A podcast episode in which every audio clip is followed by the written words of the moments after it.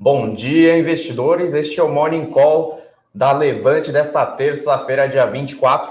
Eu sou o Rodrigo Yamamoto, analista de ações. Aí, esse aqui, estamos aqui com o Bruno Benassi hoje, nosso gestor aqui de diversos produtos aqui e gestor aqui da área de ações. Hoje tra estamos trazendo aí as principais notícias do dia da, da manhã para você começar sempre bem informado no mercado financeiro, sobretudo no mercado de ações. Então, hoje eu venho aqui com, com o Bruno para falar sobre as movimentações macroeconômicas aí. Saiu o IPCA 15 hoje, tem também a, a mais uma vacina aí na Rússia, a Sputnik 5, sendo, sendo aprovada aí nos testes, né? Tendo uma eficácia acima de 90%. E mais um dia de otimismo no mercado, né, Bruno? Como vai? Sim, fala, fala Rodrigo, tudo bem? Fala, pessoal. É, o mercado começou otimista hoje, mais uma vacina aí provando eficácia, né? Lembrando que ontem a gente teve a da Oxford com a AstraZeneca, né? Que é uma vacina é, que parece ser. Parece englobar o melhor dos mundos, né? Que ela é uma vacina eficiente, é uma vacina que eu, eu li uma entrevista que vai ser é, vendida por 3 a 4, entre 3 a 4 dólares, e é uma vacina que consegue ser armazenada em geladeira, né? Diferente da da Pfizer e da faz aí da Moderna. Da, da Moderna, né? Que são duas vacinas que precisam ali ser armazenadas entre menos 70 graus e ou acho que a outra acho que é menos 30, que atrapalha um pouco a questão logística de distribuição dessas vacinas, né? Essa da Zeneca é mais barata e você pode colocar na geladeira, então fica muito mais fácil. É, e eu sei que, que existe um problema de armazenagem, porque meu pai trabalha no hospital, é, na parte de manutenção, é, e qualquer queda na manutenção você tem que jogar, qualquer queda de força, né? É, tem muito remédio que você precisa jogar fora. Então, essa questão de distribuição logística é, é muito importante e essa da Zeneca é, facilita demais a questão de, da, da, da, logística, né? E, mas o que tem animado mais os mercados hoje, né? Foi que o Trump, ele, na teoria, ele não aceitou ainda que ele perdeu, né? Mas ele aceitou que o governo americano é, financie e comece o processo de, de transição, né? Então ele autorizou é, o, essa parte de, de, transferência de verbas, de, na verdade é um financiamento, né? Para que a equipe do, do Biden é, entre em contato com o pessoal que hoje é do governo e eles comecem aí é, essa parte de transição política, né? Em, em tempos, Finalmente, é, né? Então... Em tempos normais, né? Em tempos normais, é, isso não seria nada para os mercados, né? Porque é, é o básico, né? Perdeu a eleição, é, o, órgão responsável assina os documentos, é, solta o financiamento de verbas e, a, e, as duas equipes começam a conversar para saber como é que tá e, o, e, sabendo como é que tá, quais são os próximos passos do, do presidente que, que, que, foi eleito, né? Mas dado a, ao cenário mundial, às diversidades, então esse foi um movimento que foi bem recebido pelo mercado. Lembrando que isso só aconteceu porque Michigan, um dos estados, mais um dos estados é, protocolou, né, aceitou a vitória do, do, Biden. Então, se antes era difícil para o Trump, agora é basicamente impossível ele conseguir. É, parece... parece que já foi, né? Ele, ele, foi. Cada dia é, ele vai aceitando mais a, da derrota, entendeu? Mas agora parece que não tem muito mais escapatória. Então, o mercado aceitou isso de maneira positiva, mas outro ponto que animou bastante os mercados é a volta da, da, da Janet Yellen para o Tesouro, né? Não foi confirmado ainda, na verdade não é volta para o Tesouro, é a volta para o governo americano. Ela foi o presidente do Fed de 2004 a 2018 e agora o Biden quer colocar ela dentro da equipe aí como a, a chefe do Tesouro, né? Que guardadas as devidas proporções é como se fosse o ministro da Economia, né? dos Estados Unidos. Janet Yellen é uma excelente economista, bem formada, fez um trabalho positivo no, no, no Banco Central, no Fed, né? É, e o mercado ficou bem positivo com isso, porque ela, ela tem um tom mais conciliador. Ela tem um tom mais conciliador do que o Steve, Steve Mnuchin, Mnuchin que, que, quis acabar um pouco com aquela questão de títulos do Tesouro financiando o Fed para compra. Ela muito provavelmente não vai seguir nessa linha. É, ela não é uma questão de ser liberal ou não, mas ela defende uma linha ali que o governo americano vai precisar gastar muito mais dinheiro é, para que os Estados Unidos saiam da crise. Então, como nos Estados Unidos hoje tudo que envolve é, pacote fiscal e pacote de alívio monetário empurra a bolsa para cima, diferente do Brasil, tá? É bom a gente. O Brasil tem uma situação fiscal é, muito Exatamente. É, lá, essa, essa notícia foi muito bem recebida pelo mercado. Só que ela precisa combinar com os russos, né? porque ela no Fed ela consegue fazer toda a política monetária independente, porque o Banco Central americano é, é independente. Mas no Tesouro ela vai ter que fazer negociações duras aí com os republicanos que são a princípio maioria no Senado, dependendo de como for desenrolar da Georgia, mas ao que tudo indica, pelo menos uma maioria simples aí, que ela vai ficar com 51 contra 49, o Senado americano. Então, ela com certeza vai querer fazer uma política é, de, de, expansão fiscal, só que ela precisa que, de um, do Senado funcionando é, e aprovando o que ela quer fazer. Eu acredito que o Biden, com ela, que, que é uma, uma pessoa experiente, é, a gente consiga ver uma, uma melhor condução aí é, entre o Senado, entre o executivo e a gente consiga ver algum, algum pacote de estímulos aí. É por isso que o mercado americano e, em consequência, o mercado mundial é, tá, tá, tá respondendo bem, né? Tá, o mundo inteiro tá, tá subindo, commodity subindo, é, bolsa subindo. Então,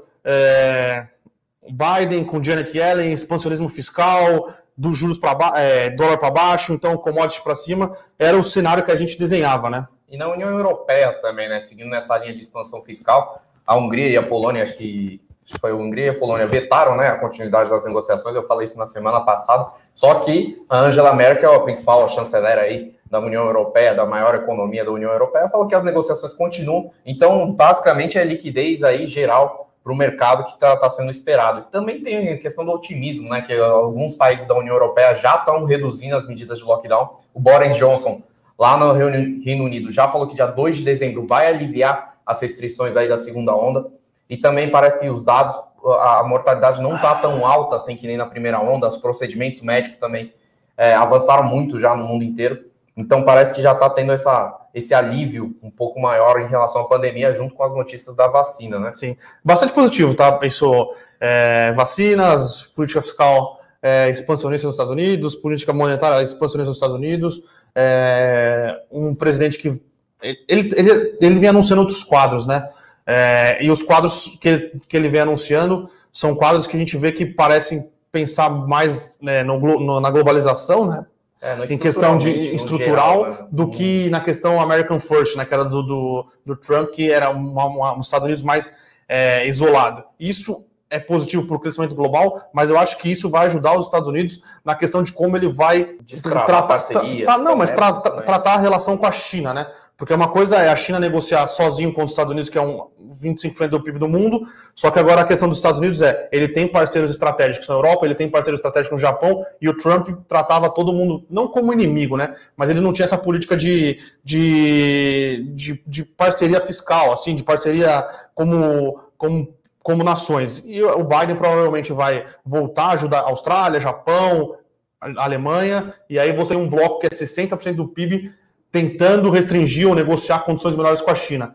Parece que é muito mais fácil você quando você tem 60% do que quando você tem 25%. Então, outra medida que a China também quer ser a potência mundial, assim, se consolidar e também é, anunciou recentemente, né, um, um bloco ali asiático, Japão, Coreia, e alguns tigres asiáticos também, algum bloco de comércio também que ficou deixou os Estados Unidos fora em relação a trocas tecnológicas e tudo mais. Então tem essa disputa ainda com a China, porém, que nem o Bruno citou, parece que vai voltar ao tom mais conciliador no mundo inteiro aí em relação sim, aos negócios sim. e tudo mais. Sim. Bolsas europeias aí subindo em torno de 1% aí na Inglaterra, Alemanha, e a bolsa do Japão, a Nikkei subindo, fechou subindo 2,5, né? Lá também o presidente do Banco Central falou que vai manter essa política um pouco mais expansionista aí no país, né? injetando dinheiro e mantendo a liquidez. Então, por lá também continua, então, linkando as três pontas, né, do globo, Estados Unidos, Europa e Japão ali na Ásia e também com a China, com, vindo com atividade industrial bastante forte, impulsionando as cotações das commodities. Então, o mundo parece que está num bull market temporário aí, pelo Sim. menos no curto prazo aí. E em relação a indicadores, né? Principalmente aqui no Brasil, hoje saiu o IPCA 15, o IPCA 15 vem alta aí, 0,81, né? É, principal impacto foi é, alimentos, né? Que subiu, se não me engano, 2 ponto alguma coisa, 2,61. Mostra que a, e a inflação em 12 meses, se não me engano, ficou em 4,22 ou 26. Nesse patamar. Então, é, já é acima do teto. Da, a meta do, do governo para esse ano era 4%, 4% né? A meta do, do, do Banco Central, do, na verdade, do Banco Central, do CMN, né, que é o Conselho Monetário Nacional, Exato. era que a inflação ficasse em 4%. Já estamos um pouquinho acima, muito provavelmente a gente vai estourar isso esse ano, é, pressionado, obviamente, por matérias-primas, aí tanto metálicas, não metálicas, alimentos, só que parece que acende um alerta aí para o Banco Central que acredita que é, a inflação está sob controle. É, aqui gostaria de abrir um parênteses, tá, pessoal? É, não necessariamente um descontrole por choques é, extraordinários, como foi o ano passado, quando foi o choque da carne, indicam que a inflação está saindo do caminho, né? Está tá, tá, tá se descontrolando. É, mas o que a gente parece analisar agora é que diversos níveis de preço estão subindo, não é só de alimentos. Então a gente acredita aí que o Banco Central tem que tomar um pouquinho mais, ficar um pouquinho mais atento é, e acompanhar as movimentações de mercado. Né? O mercado, por si só, não só pela questão da inflação, mas uma questão é, do medo do, do, descontrole fiscal, já vem pressionando os juros curtos, né? Então, é, e o Banco Central tem dado respostas aí que não tem não tem agradado o mercado, né? Porque sempre que o Banco Central dá alguma resposta, o juros futuro dá uma estressada. Tem um Mas... ponto aí de muita incerteza fiscal, né? Então agora Sim. o ponto chave aí agora na, na, na, política fiscal brasileira vai ser depois das eleições municipais do segundo turno aí, que aí a bola tá toda aí com o Congresso, com o Planalto aí para poder tocar as reformas de novo. Parece que os relatores das, do, das reformas estão não estão pressionando, estão fazendo já uma movimentação um pouco mais positiva, né? O Rodrigo Maia, até mesmo o Baleia Rossi que é relator aí da PEC 45, PEC emergencial. Então, tem esse tom um pouco mais conciliador. Tem também o outro indicativo do Paulo Guedes, que já está batendo martelo, falando que o auxílio emergencial não vai ser prorrogado né, para o ano que vem, que é, é muito importante que, que não seja né, e tenha outra medida, tenha uma contramedida aí que consiga acomodar dentro do quadro fiscal brasileiro. Então, tem essa muita incerteza que está pressionando os juros ainda para cima, tá? É, mas é importante lembrar que desde agosto, quando os juros começaram a ser pressionados para cima, que foi quando é, teve, vai, vai ter é, é, postergação do auxílio ou não, como é que vão fazer, vai ter renda cidadã ou não, como é que vão financiar. O governo foi pouco vocal. No, o Paulo Guedes foi vocal, mas o resto do governo e o resto do Congresso, né, é, não foi vocal. Tirando o Rodrigo Maia e o Paulo Guedes, que são acho que os dois é, maiores defensores aí do, do, teto, o resto do governo e o resto do Congresso é, tem sido pouco vocal em como vai ser feito isso. Então, está é, tá na hora do, do governo, do, do, próprio presidente, vir defender um pouco mais essa austeridade e começar a construir é, alianças de como vai ser feito, se vai, ser, vai ter renda cidadã não vai. A gente não tem orçamento aprovado para o ano que vem, né? O orçamento de 2021 não está aprovado. Então, é, o Brasil precisa se mexer para essa direção, né? De mostrar que está sim comprometido com, com a austeridade fiscal e, e é isso que o mercado está querendo, né? É, é, é, um pouco de demonstração aí do, de, de alguma medida que a gente consiga mensurar de, de, compromisso, né? Em termos de bolsa, isso impacta de maneira geral, né? Já o mundo Sim. todo está com liquidez aí, está querendo tomar mais risco, só que o Brasil ainda não está sendo uma das principais opções aí no mercado emergente, né? Então, tem, pode ter algum, tem, tá tendo uma entrada um pouco mais forte de estrangeiros de volta aí na, na bolsa, porém tem, tem essa questão fiscal que atrapalha muito, essa incerteza aí que atrapalha muito no longo prazo. Vamos lá para as notícias corporativas hoje. Hoje tem algumas, algumas um pouco mais picadas aí. Tem, um, tem uma notícia bastante interessante aí que desde ontem também tem um estudo da CVM aí que sugere fim da exclusividade para agentes autônomos em relação às corretoras. Tá? Se o Bruno puder comentar um pouco mais sobre o que, que isso impacta aí no geral no mercado de agente autônomo e tudo mais? É, na verdade, o impacto grande é, vai ser na possibilidade de pequenos agentes autônomos né, conseguirem se juntarem e conseguirem ofertar uma, uma, uma oferta melhor de produtos para os seus clientes. Os grandes, é, principalmente depois que, que, que o BTG começou a atacar a XP e tirar, essas corretoras começaram a fazer contratos mais vantajosos e remuneram melhor esses agentes autônomos. Então, é, vai ser uma possibilidade de contrato, né? É, você vai poder colocar no seu contrato se você vai querer ter é, exclusividade de distribuição com uma corretora X ou Y ou não. Então, os grandes, que são os mais parrudos, muito provavelmente eles já têm contratos muito vantajosos, né? Com XP, BTG, é, Orama, Modal. O problema, o problema não, né? Mas quem vai conseguir é, ter uma melhor, uma melhor, uma melhor não, né? Conseguir é, tá para mais corretoras vão ser os pequenos. Né? Esses pequenos aí vão poder se juntar e vão conseguir é, oferecer produtos de outras corretoras. Para os grandes, que é o grosso do mercado, eu acredito que, que, que, que é pouco relevante. Aí, aí, os impactos seriam mais impactos de curto prazo, tanto para XP e BTG, que para segurar esse, esses grandes players, esses grandes agentes autônomos, eles vão ter que remunerar melhor eles. Né? Essa remunera, remuneração, apesar de, de, garantir uma estabilidade de receita no médio e longo prazo, pode dar uma, uma pressionada na rentabilidade aqui, principalmente no curto. Mas é positivo para o mercado, mas o, o, impacto é, não, não, é, não é tão grande, é tão né? É, até porque a gente leu nos estudos da CVM, é, nos países que têm essa possibilidade, é pequena a concentração dos, dos, agentes autônomos, né? Óbvio que não são agentes autônomos nesses mercados, que é Estados Unidos, Austrália, alguns outros têm outro nome, e as, e, mas são, são semelhantes com o que os agentes autônomos fazem no Brasil.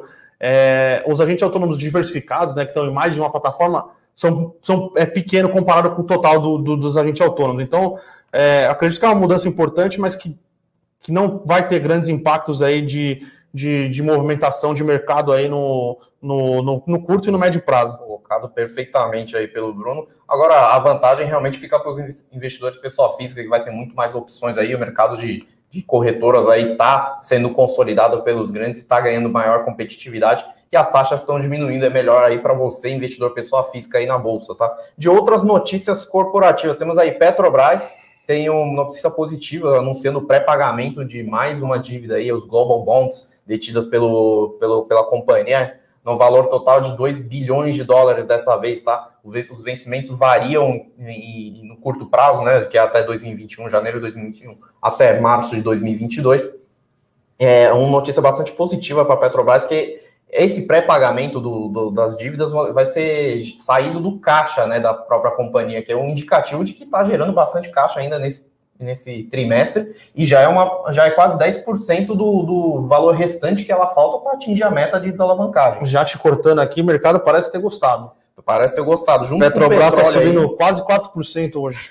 26 reais. Tá, já está um foguete aí nesse mês de novembro, com notícia positiva de petróleo e junto com essa execução operacional que está sendo muito boa, tá? O índice em geral subindo 0,37, BTG está no 0 a 0 praticamente hoje.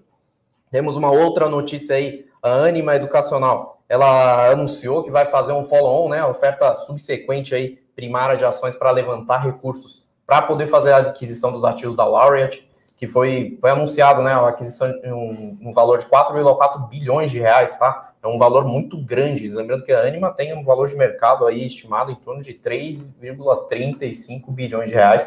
Então ela praticamente vai dobrar de tamanho caso essa aquisição seja concluída. Porém, essa é uma notícia que já era meio dado, né? Então, nessa, nessa oferta de ações, é uma parte do financiamento que ela vai ter para poder fazer essa aquisição dos ativos. É, o, nos preços cotados de hoje, em dá, dá para levantar em torno de 1,1 bilhão de reais, tá? Com, saindo toda a oferta completa nos preços do fechamento de ontem, né? É, em geral, o follow-on tende a pressionar um pouco para baixo no curto prazo, tá? Porque qual que é a dinâmica? Quando a empresa anuncia essa oferta subsequente, ela emite novas ações, então a quantidade total de ações emitidas aumenta, e quem, quem é o acionista e não quiser ser diluído na porcentagem, na participação da companhia, tem que comprar proporcionalmente ao tamanho dele, né, dessa oferta. Então, geralmente o mercado bate um pouco para baixo o preço para poder comprar mais Sim. lá na frente quando a oferta sair. E, é, mas, em geral, essa aquisição para a Anima é bastante positiva. Tá? Ela, ela conseguiu adquirir ativos que têm bastante sinergia com, com o modelo de negócio dela e também mira para frente os, os cursos né, universitários que têm maior resiliência, como medicina, que demandam bastante aí é, é, presencial o, e tudo mais. Então, ela está adquirindo os dois principais ativos, que é a EMB Morumbi e FMU, bastante conhecidos aqui, no, aqui em São Paulo, tá? um dos principais polos educacionais do país. Mas hoje, a Anima caindo aí em torno de 2%. Como a gente falou, o follow-on tende a pressionar um pouco para baixo sim. aí o preço das ações, tá? E por último aqui, uma outra notícia bastante interessante é, é, o, é a Rumo, que firmou um acordo com a operadora do, de, de Porto, do, do, Porto de Santos, uma das operadoras, a Deep World, que ela vai construir mais um terminal de grãos aí, expandir a capacidade do terminal de grãos lá no Porto de Santos. em linha com toda a estratégia de longo prazo da Rumo, que pretende capturar essa, esse crescimento aí vertiginoso aí do agronegócio brasileiro. É, lembrando que ano que vem já vai, já tem estimado o recorde de produção de soja, recorde de produção de milho, e 70% é da carga dela é de grãos, tá? Então, ela também recentemente fez todo o pagamento de concessão da Malha Paulista, tá? Que liga os principais polos produtores de, de agro aí do estado de São Paulo com o Porto de Santos. Então, ela está aumentando essa capacidade de escoamento, tá? Desses produtos de grãos e tudo mais. Então, uma notícia bastante interessante aí para Rumo. E vamos ver como está a Rumo abrindo o mercado hoje. Parece não ter mexido muito. Hoje a Rumo está subindo 0,70, tá? Então, de notícias corporativas foi isso. Você tem mais algo mais a acrescentar? Podemos ir para as perguntas, Bruno? Vamos para a pergunta do pessoal aí. Vamos aí para as perguntas do, do... A Mauri aí, sempre, sempre com a gente aí no Morning Call, perguntando que está pensando, pensando em ciclo de commodities no, no preço atual, é hora de ficar short em celulose longo e petróleo e minério. Bom, é, tem, é difícil a gente falar em, especificamente em relação a commodities, tá? A gente tem perspectivas aí futuras, um pouco mais no curto prazo, porque é difícil prever o longo prazo no mercado de commodities, e a gente sempre prevê os fundamentos da empresa, tá? Sim. Então, as empresas de commodities aqui no Brasil, principalmente as grandes, Suzano, Vale, Petrobras e também as siderúrgicas, elas têm um custo de produção baixo, muito baixo, falam mais especificamente de Suzano, Vale e Petro, tá?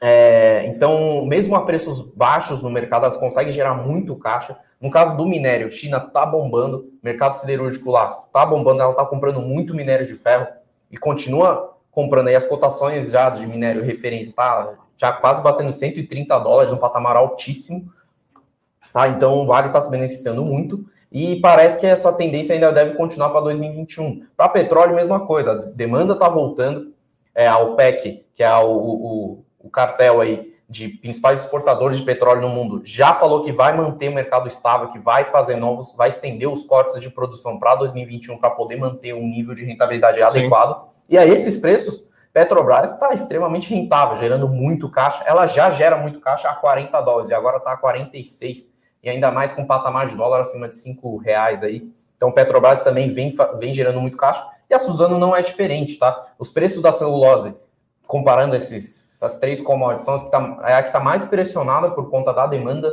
do principal mercado, que é a China, para variar.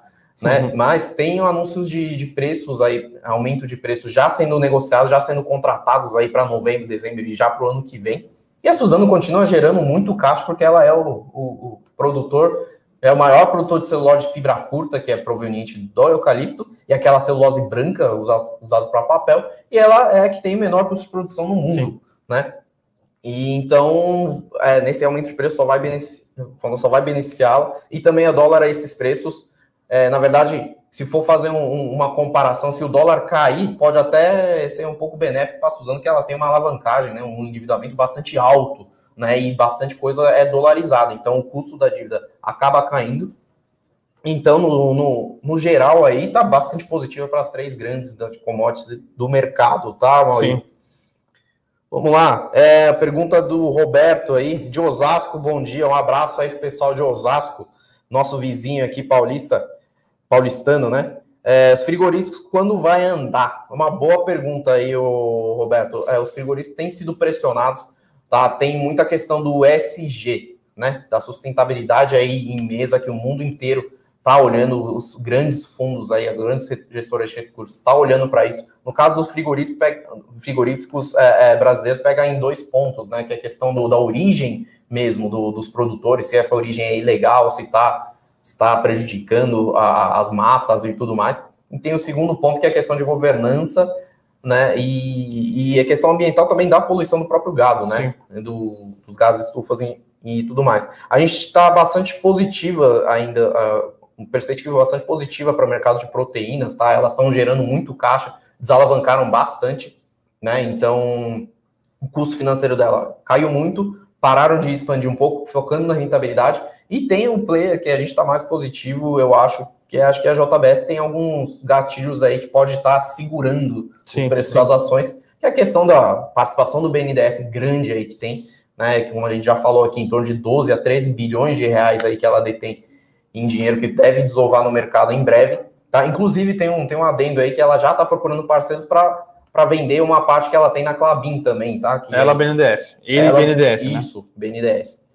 Então, tem esse, essa pressão aí que pode estar tá segurando, e tem a questão da, da do processo que está rolando da, J, da JBS e dos seus acionistas minoritários e contra a sua controladora a JIF, tá? Que é do, dos irmãos Batista, também tem que ver quais os desdobramentos aí que vão ter para frente. Mas em geral, elas, elas as, prote... as empresas de proteína em geral vieram com resultado extremamente positivo aí, segundo o terceiro tri, favorecido pelo ciclo da carne, dólar e, e, um gap, né, que a gente fala de spread da carne, que é entre o custo do gado, o do custo da carne e o, os preços que estão sendo praticados no mercado. Tem a questão da, da, da quebra, né, de, de, rebanho aí de porco na China também, que ela, então ela está importando muito, muita carne, principalmente carne de porco aí para poder repor, né, para poder alimentar sua população aí de 1,7 bilhões de pessoas.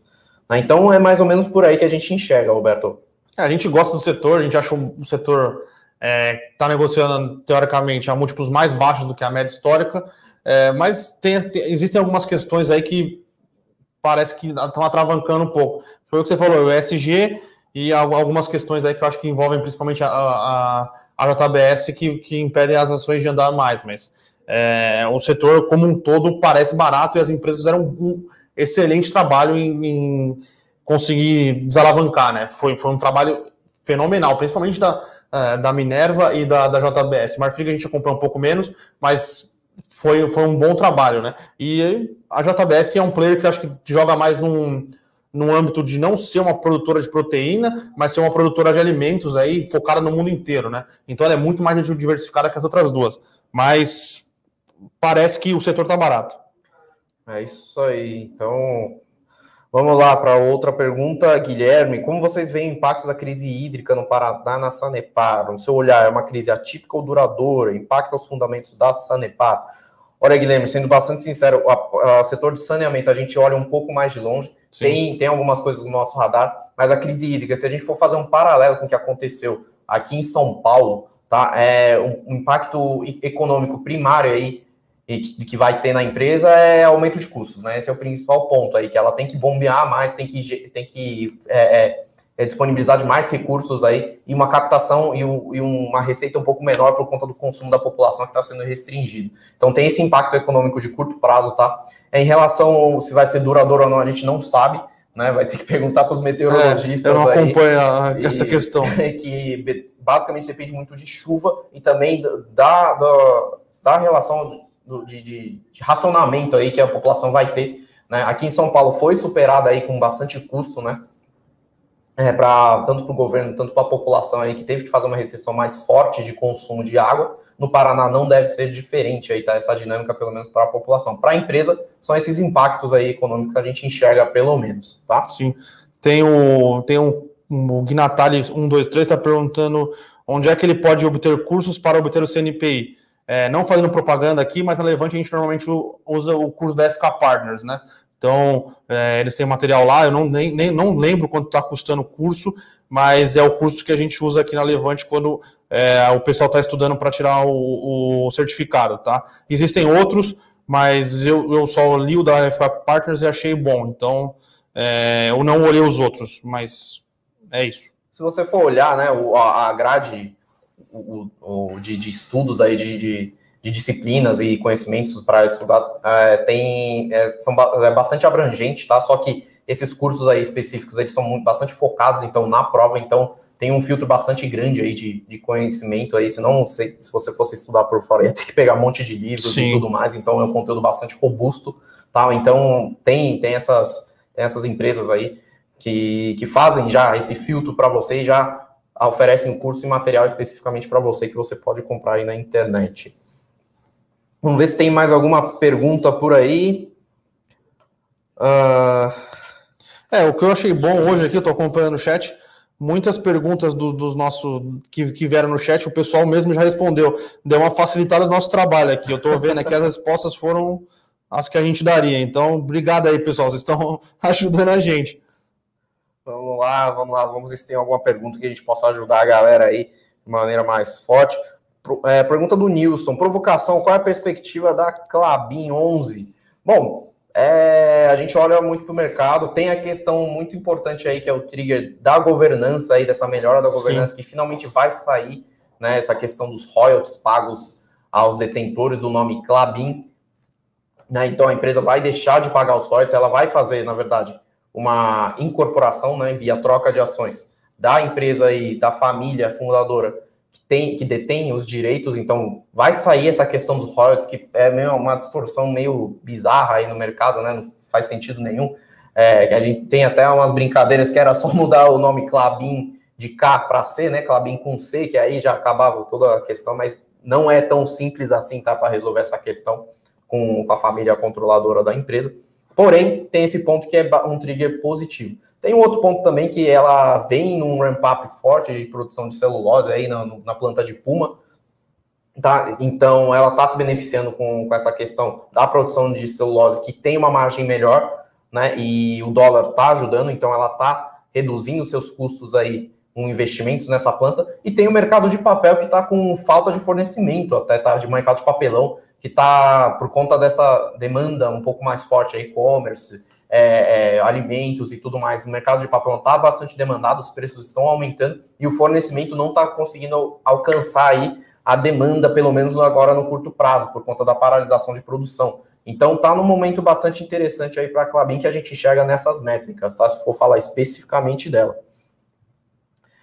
Uh, vamos lá, bom dia. Vocês têm alguma recomendação da Aeres? A gente ainda não acompanhou. A Aeres fez o IPO recentemente, né? Sim. Empresa produtora de paz aí para as eólicas. as eólicas, né?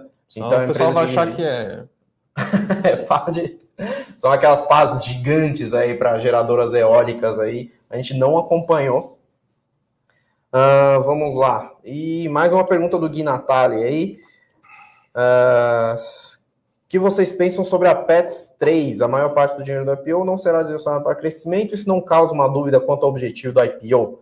Olha, é, a gente fez a cobertura aí de PETs, tá? Então a gente recomendou fortemente a entrada, a gente gosta bastante do, do, do case, apesar dos recursos não terem sido para a maior parte não terem sido para o caixa da empresa, né? Teve uma saída aí forte aí do, do, do fundo e também um, o fundador colocou no bolso uma parte pequena. O fundador foi uma parte uma pequena. parte pequena, né? A maior parte foi o uhum. fundo de private equity que entrou aí forte, né? Alguns anos atrás. Então é natural esse movimento de, de IPO, tá? Com os fundos de private, private equity saindo, desinvestindo da, das companhias aí na bolsa. Só que é um caso que é, é, é, a expansão dela não demanda muito caixa, tá? É uma expansão mais padronizada das lojas, ela vem numa, numa expansão bastante forte em um mercado bastante pulverizado no Brasil, com potencial grande, né? Então são muitos muitos pet shops locais, digamos assim. O e-commerce de, dela também está crescendo bem.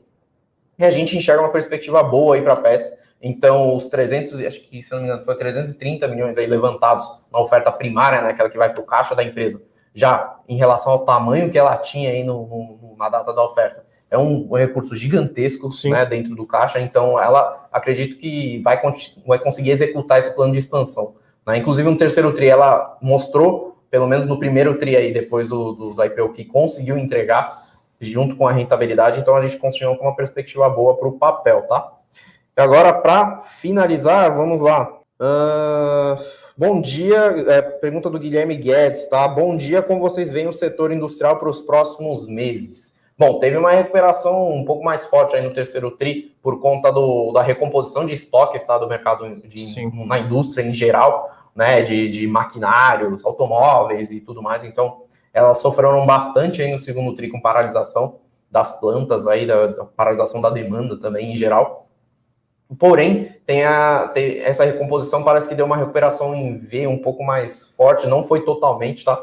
Mas o setor industrial parece estar se beneficiando desse movimento. Para o quarto tri em diante, a gente não sabe, parece que talvez a dinâmica se arrefeça um pouco, né? a, a, a demanda continua um pouco mais fraca aí para em relação a, a, alguns maquinários. Talvez para as linhas brancas dê uma, dê uma segurada também. Por causa do auxílio emergencial. Por conta do auxílio emergencial. Para os automóveis também. É, o mercado de seminovos está tá aquecido, mas para mercados novos, de, de, veículos novos, aí as montadoras ainda estão sofrendo, né? Mas, em geral, depende muito, os maquinários dependem muito do, do perspectiva de longo prazo, tá? Então, o setor industrial, algumas empresas ainda estão se recuperando. Então, é, e lembrando muito... que todo, praticamente todas as empresas vão sofrer uma pressão de custos muito grande, Exatamente. porque boa parte das matérias-primas ou está subindo muito, seja por dólar, seja por, por, por demanda, ou seja porque não existe. Tem muita matéria-prima que está completamente escassa, não tem mais no mercado. Fora o custo, né? É... Muita coisa do, do setor industrial é dolarizado. Sim. E o GPM aí, um dos componentes do GPM, 60% é o IPA, índice produtor atacado, que é basicamente as matérias-primas aí para o setor de indústria, é, é, matérias-primas que não chegam no, no consumidor, né, vai para o produtor em geral, está extremamente alto, o GPM em 12 meses bateu 24%, se não me engano. Sim, né? seu aluguel que se cuide, viu?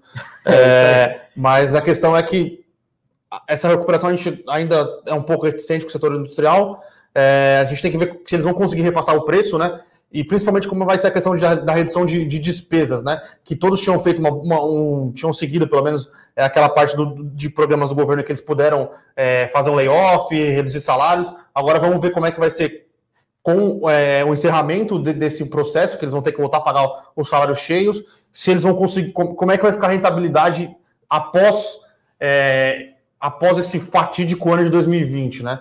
Que muito, a gente não sabe como é que vai ser a demanda por bens industriais daqui para frente e como é que vai ser a rentabilidade dessas empresas. Exatamente. Então, o ponto-chave aí é sempre é, redução de custo, eficiência e sempre essa busca aí pelo longo prazo, tá? Vamos encerrando por aqui. Aqui tem um comentário do Charles aí. É, Bolsa 3.0 se pagou por algumas vezes com calls de Petro. Obrigado, Levante. Charles, a gente fica bastante feliz eu e o Bruno, especificamente, a gente cuida do Bolsa 3.0, do Carta do Estrategista. O Bruno tem mais alguns produtos aí, como fundos imobiliários aí é, abaixo dele. Aqui também a gente tem uma gama de produtos, uma gama de recomendações com estratégias diferentes, tá? Temos melhores ações small caps também e dividendos que fica aí no guarda-chuva do, do Eduardo Guimarães, aí que a gente está substituindo hoje. Então, é, fico bastante feliz aí que você tenha se pagado os investimentos, que essa é a nossa intenção, né? Fazer as análises aí muito fortes, muito específicas, para que vocês possam se beneficiar aí, os assinantes, dos nossos produtos. Então vamos encerrando por aqui. Só, só, mais uma, só mais uma da André aqui perguntando que ela tinha fundos de, de NTNB, se eles vão recuperar o prejuízo no ano. É... André, normalmente esses fundos têm um duration, né? Que é o, ele, ele compra a maioria dos títulos longos. E títulos longos é, são muito mais precificados pela questão do risco fiscal ou risco país do que por qualquer coisa que aconteça no cenário de curto prazo, tá? Então, se o Brasil aprovar alguma reforma, é, qualquer que seja, tributária, a PEC, a PEC federativa é, ou administrativa, ou, ou, mostrar alguma coisa nesse sentido, é possível sim que, que o seu, seu fundo de NTNB se recupere. Agora, caso a gente viva algum problema aí, ou, ou alguma essa, continuar essa inércia aqui de, de reformas, é, é, um pouco mais difícil, tá? É isso aí, bela análise aí do, do Brunão a respeito do, dos títulos longos. Então, acho que é por aqui, né? Vamos ficando por aqui. Sim, sim. Então, até mais, pessoal. Não, não se esqueça de se inscrever no nosso canal do YouTube para acompanhar o Morning Call, o fechamento todos os dias aí. Acompanhe também nossos artigos matinais.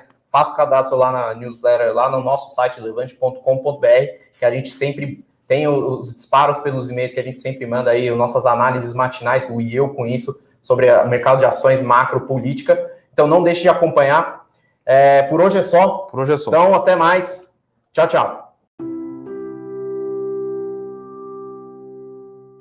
Para saber mais sobre a Levante, siga o nosso perfil no Instagram, levante.investimentos. Se inscreva no nosso canal do YouTube, Levante Investimentos. E para acompanhar as notícias do dia a dia e mais sobre a Levante, acesse nosso site levante.com.br.